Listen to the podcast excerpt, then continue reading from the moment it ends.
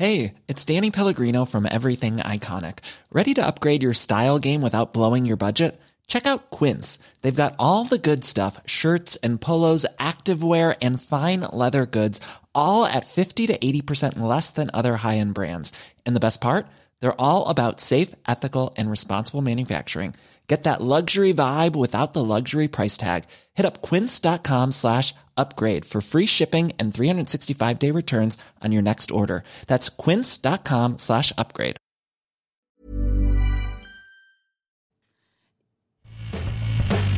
Hola a todos, esto es Sin Comentarios, el programa con los temas y noticias que a todo el mundo interesa y las opiniones que nadie pidió.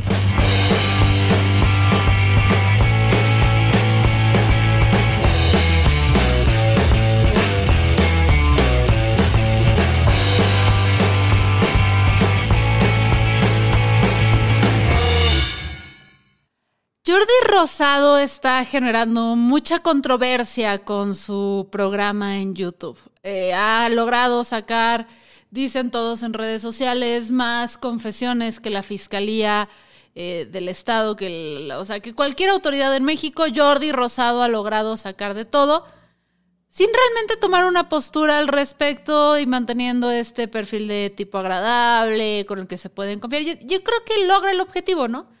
Si al fin y al cabo la gente va y confiesa las cosas que ha hecho en el pasado, como ya checamos con Palazuelos y otros perfiles, pues de alguna forma Jordi Rosado está logrando su objetivo. Y esta semana fue, me parece que fue esta semana, fue Luis de Llano. ¿Qué, ¿Quién es Luis de Llano? Luis de Llano es un productor de televisión y productor musical con un chingo de años de experiencia y ha estado detrás de proyectos que quieran o no han sido legendarios, como lo fue el Festival de Rock y Ruedas de Avándaro.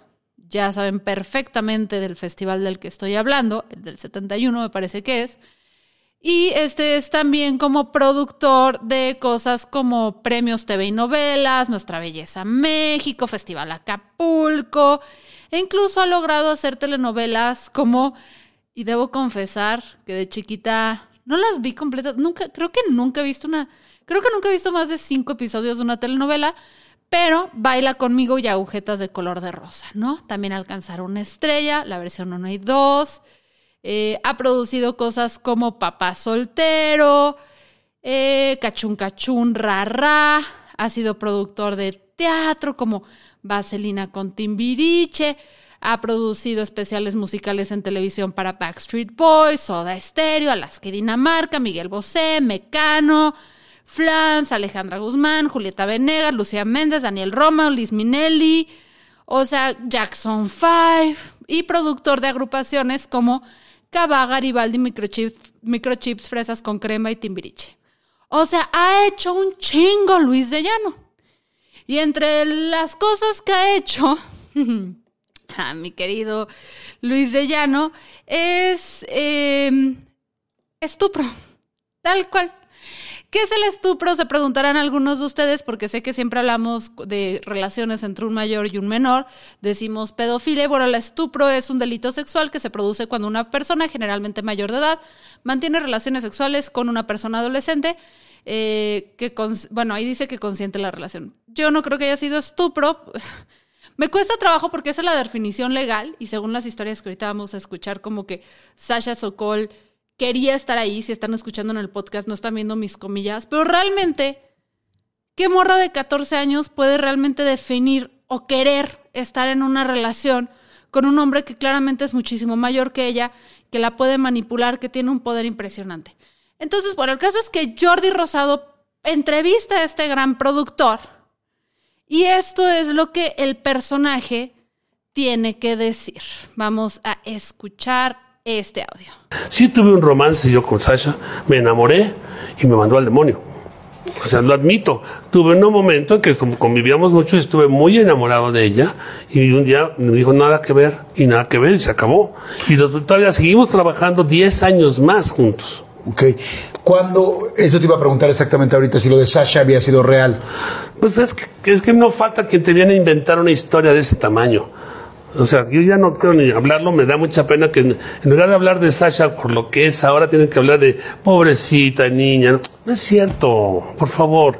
Pero la realidad, ¿cuál fue? O sea, sí se enamoraron, como dices. No, ella, yo creo que yo fui el que de repente agarré un afecto por ella. ¿Qué buscaban todas las niñas? Una, una, una especie de imagen paterna. Ay, pobrecito Luis de Llano. Una niña de 14 años se enamoró de él y le rompió el corazón. Más bien él se enamoró de una niña de 14 años y le rompió el corazón. Checa lo enfermo del discurso de ese men.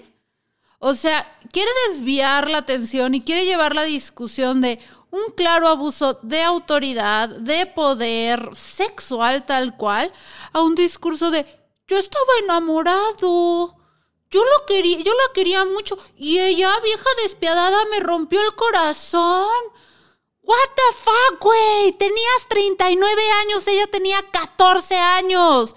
Para empezar, ni te debiste haber enamorado de una morrita. O sea, luego dice que 17 y la fregada. Pero vamos a escuchar lo que dice Sasha Sokol, porque a, a consecuencia de esta entrevista sacó un hilo, un hilo de Twitter que dice, Luis, de ya no. Mientras mujeres en mi situación no nos atrevemos a hablar con la verdad, seguirá habiendo hombres como Luis de Llano. Desde los 14 quise creer que fui responsable de lo que pasó. Hoy comprendo que mi única responsabilidad fue guardar silencio. Hace dos días, o sea, el 6 de, de marzo, hace dos días Luis volvió a hacer declaraciones falsas sobre nuestra relación. Abusó de mí entonces y abusa hoy al manipular la verdad, al querer minimizarla para eximir su responsabilidad en los hechos. Hoy es Día Internacional de la Mujer. Muchas personas piensan que es un día para felicitarnos. No es así. Este día es para reflexionar y alzar la voz ante el abuso sistemático en el que nos hemos visto atrapadas de mil maneras. Cuando la relación comenzó, yo tenía 14 y él 39. Yo estaba en Vaselina con Timbiriche y era claramente una niña. Estuvimos juntos casi cuatro años. Mi familia se enteró y se volvieron locos. Y no era para menos. Luis casi me triplicaba la edad. Era un año más grande que mi papá y tenía la misma edad que mi mamá. Fernando me desadoptó. Literalmente me desadoptó. Al, escribir esto, el corrector me da otras opciones, ya que la palabra desadoptar no existe en el diccionario. Esa fue la primera gran pérdida de mi vida. Para, intentar separarnos, mi mamá me sacó de Timbiriche, mandándome a estudiar fuera del país. Abandonar al grupo fue la segunda pérdida. Durante largo tiempo oculté que seguíamos juntos. Al, al cumplir 17 le dije a mi mamá que podía seguir mintiéndole, que, perdón, que podía seguirle mintiendo o podía perdonarme. A la pobre no le quedó de otra que abrirse, pero jamás se sintió cómoda y fue feliz cuando poco tiempo después terminé con él. Me costó mucho dejarlo ir. Él era un hombre poderoso en la industria, mi representante y mi productor. Mi representante y mi productor. O sea, aquí voy a hacer una pausa. Ese hombre era la persona que tenía que cuidar, porque eso es lo que hacen los representantes y eso es lo que hacen los productores. Tenemos que cuidar a los talentos a toda costa de que no les pase nada. Y cuando eres tu productor, además de alguien que es menor de edad, la responsabilidad es muchísimo mayor. Porque en teoría, y no en teoría, legalmente esta persona es menor de edad. No está en todas las facultades ni tiene desarrollado su criterio a tal nivel que pueda tomar decisiones por sí mismo o por sí misma. Entonces, cuando tú estás en una posición de poder como la estaba este sujeto, que recuerden, si Avándaro fue en el 71, esto es el 84, el nivel de, de, poder que ya tenía Luis Llano, y que en ese entonces no era de que, güey, si me peleo con la industria como cierta persona y voy a hacerla por la libre, no existía, te tenías que acoplar al poder. ¿Va? Te tenías que acoplar a las autoridades. Entonces, esta persona, que era su representante y productor, estaba abusando totalmente de esto. Yo tenía mucho miedo de que al separarnos mi carrera se viera lastimada, dice Sasha Sokol. ¿Por qué miente cada vez que habla de mí? ¿Por qué sabe perfectamente lo que porque sabe perfectamente que lo que hizo es un delito? Durante toda nuestra relación yo fui menor de edad. Escribo esto llorando, llorando por lo que sucedió, sí, pero llorando también por lo que sigue sucediendo. ¿Cómo habría sido mi vida si Luis, en lugar de meterme en su cama, hubiera hecho lo que le correspondía, que era cuidarme? Nunca lo sabré. Lo que sí sé es que las cosas que vives te marcan para siempre. La vida se vive hacia adelante, pero se entiende hacia atrás. Hoy puedo ver que esa relación contaminó de muchas maneras mi vida. Esa relación terminó hace 33 años, pero hasta hoy que lo comparto es que termina lo tóxico que trajo consigo. Asumo la parte que me debe corresponder, pero ya no puedo ni debo guardar silencio. No te corresponde nada, mi Sasha Sokol. Eras una baby, güey. O sea, alguien que agarre a Sasha Sokol de mi parte, le dé muchos besos y abrazos y le diga, tú no, no te corresponde nada, güey. Nada. En fin, sigamos leyendo. La vergüenza y el miedo nunca deben ser más grandes que la verdad. Asumo las consecuencias que pueda traer la verdad, porque claro, Luis de no va a seguir produciendo y va a hacer sus libros y su esposa no se la va a armar de pedo y sus hijas van a seguir diciendo, papi, papi, eres fabuloso. Pero Sasha la va a pagar porque ahora la van a tachar, van a ver de mentirosa, de argüendera, de que se colgó de, o sea, que aprovechó esa relación para hacerse famosa, porque después de esto tuvieron una relación larga, eh, Luis de Llano y ella haciendo, produciendo cosas. Entonces, este, van a ver que sí va a asumir ella las consecuencias, ¿eh? Y las va a pagar en grande, porque este ya no tiene todavía mucho poder dentro de la industria. Le ofrezco disculpas a mi familia y a Alejandro, mi pareja, por ponerlos nuevamente en una situación así de incómoda. No te disculpes, Sashita bebé. Quienes te quieren, quienes te aman, no les pones en una situación incómoda. Más bien ellos sufren contigo de que tú estés en una posición incómoda. O sea, ¿por qué mi Sasha está más preocupada por los demás que por ella? Ahorita se trata de ella. Hablar de esto me hace sentir una enorme vergüenza. Otra vez, las mujeres sintiendo vergüenza, como siempre, por denunciar la violencia de la que somos víctimas, porque sabemos que la sociedad no nos va a bajar de estúpidas o aprovechadas o manipuladoras o etcétera, etcétera. Durante décadas quise creer que no mencionarlo haría que desapareciera. Estaba equivocada.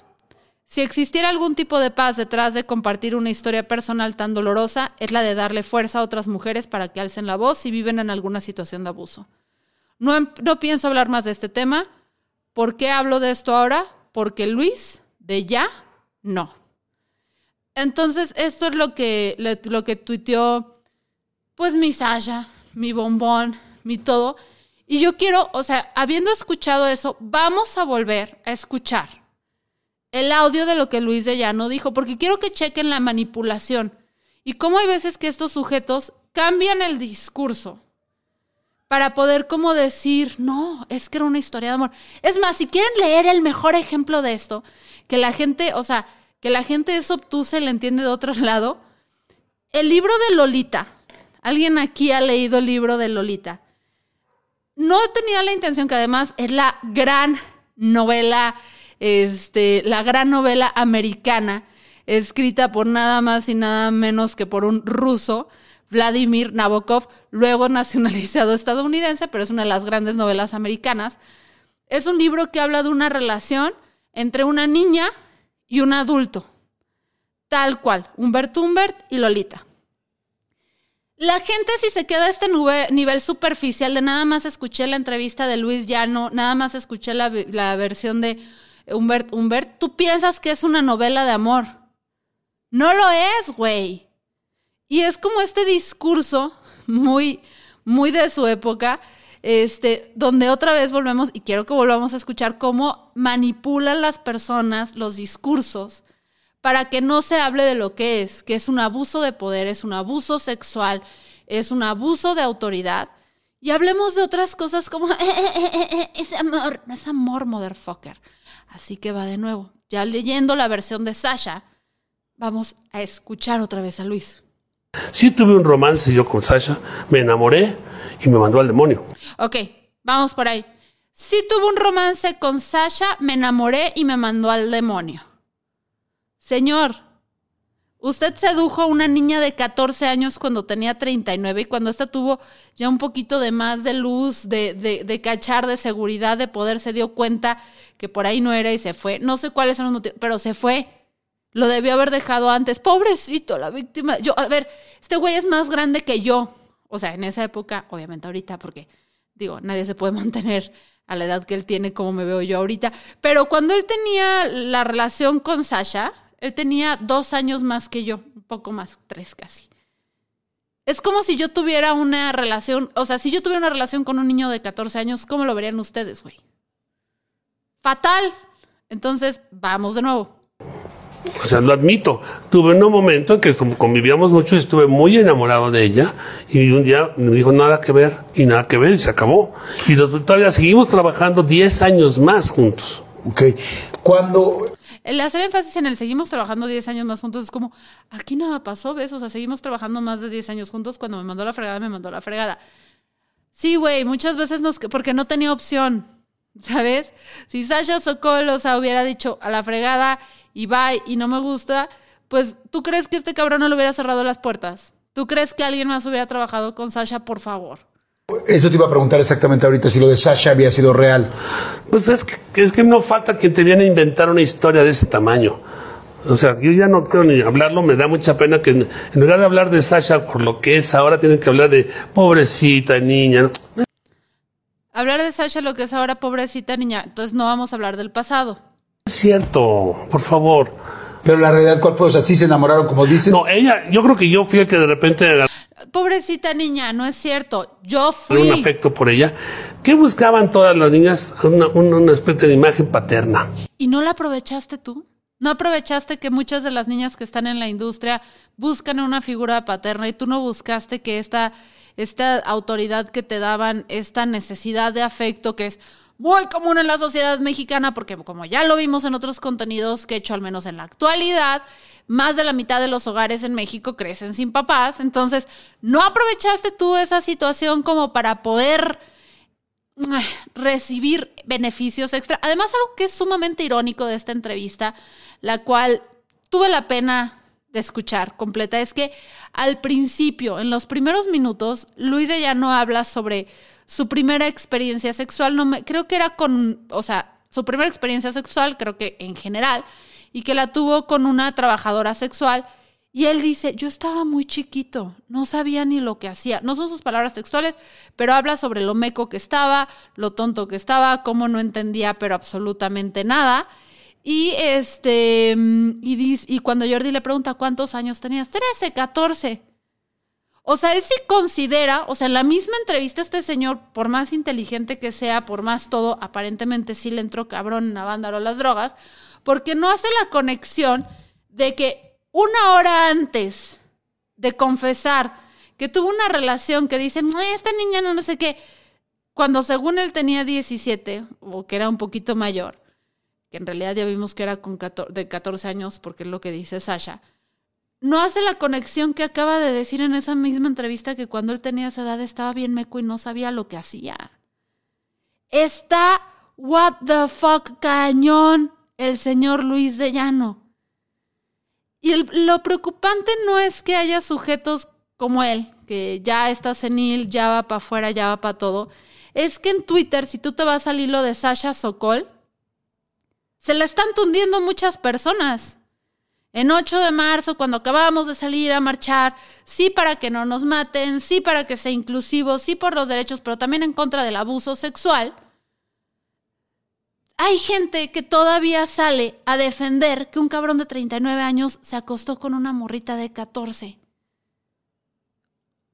Un güey que tenía más de la edad del papá de esta misma niña.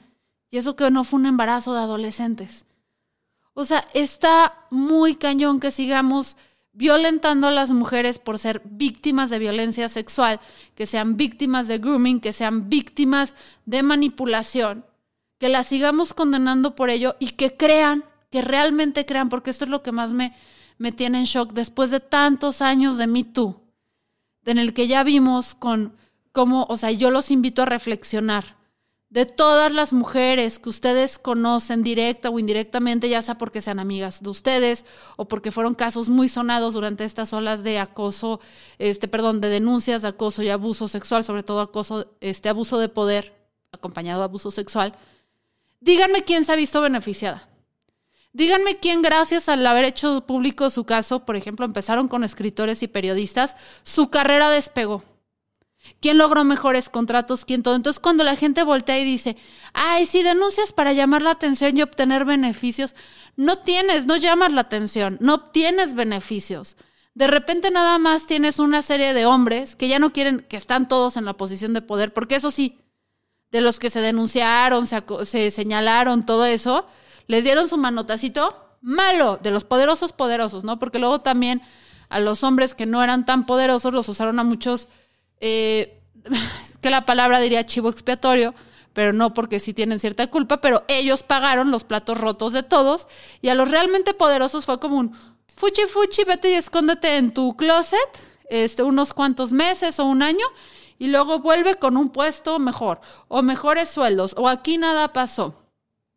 ¿Y qué pasó con las morras? Por las morras, por ejemplo, que señalaron, cuyos este, agresores dejaron amigos en las mesas editoriales, en las este en los roles administrativos, pues estos güeyes dijeron, "No hay que trabajar con esta loca porque denuncia."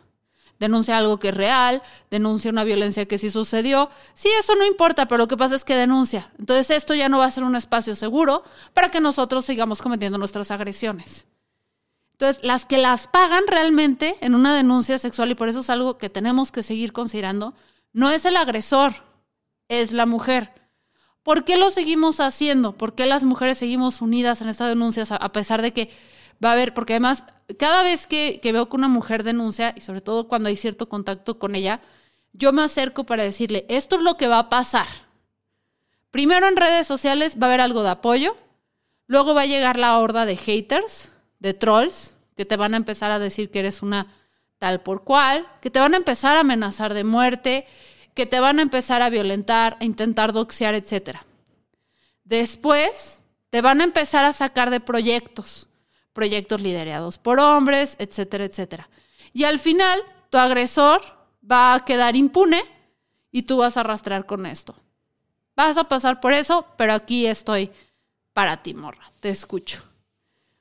Y lo seguimos haciendo porque creemos que si somos suficientes las que hablamos, suficientes las que compartimos nuestra historia, eventualmente el sistema va a cambiar, no en nuestro beneficio, porque este cambio va a suceder muchísimo más tiempo después. Este, le va a tocar a las generaciones que nos siguen, pero alguien tiene que tirar la puerta, alguien tiene que hacer los señalamientos correspondientes. Entonces, ¿qué creo que va a pasar con Luis de Llano? Que va a seguir operando igual, que va a seguir haciendo lo que quiera, que no le va a tocar, no, no, no va a asumir las consecuencias de sus actos, que muchísima gente, hombres y mujeres, le van a comprar esta historia de que él, él es el enamoradito. Eh, y este, pues nada, hasta ahí se va a quedar. Em, entonces, pues lo que los invito es, pues, a escuchar, escuchar cuando estas historias suceden, escuchar a las víctimas y escuchar cómo los que generan la agresión, generan la violencia, tuercen la historia en su beneficio. Y que no importa qué tan grande haya sido el hombre, qué tanto haya contribuido a la comunidad o a la sociedad, etcétera, etcétera, em, tenemos que hacerlos responsables. Y este, sobre este tema del grooming, porque a quienes no sepan qué es el grooming, grooming es cuando un hombre muchísimo mayor prepara a una mujer mucho menor, o una persona, no es hombre, no tiene que ser hombre, pero cuando una persona mayor prepara a una persona menor o una persona más vulnerable, ya vimos que no se, no se limita nada más a, a manipulación de menores, ¿cómo las prepara para poder abusar luego, o más bien tener una relación con ellas? Pero ya cuando hay manipulación, yo considero que es abuso. Luego hablaremos específicamente de esto, pero bueno, eso es todo por hoy. Recuerden que estoy en Patreon.